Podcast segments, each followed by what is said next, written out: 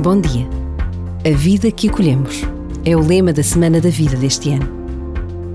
Hoje rezamos dizendo: Ó oh Deus, fonte da vida, que nos criastes todos iguais à tua imagem e semelhança. Ajuda-nos a perceber, na diferença, a riqueza que brota do teu amor pela humanidade. Que saibamos acolher sem discriminação nem preconceitos, mas com doçura e generosidade, o estrangeiro, o que é diferente e nele retribuir-te com o mesmo amor com que a todos nos criaste.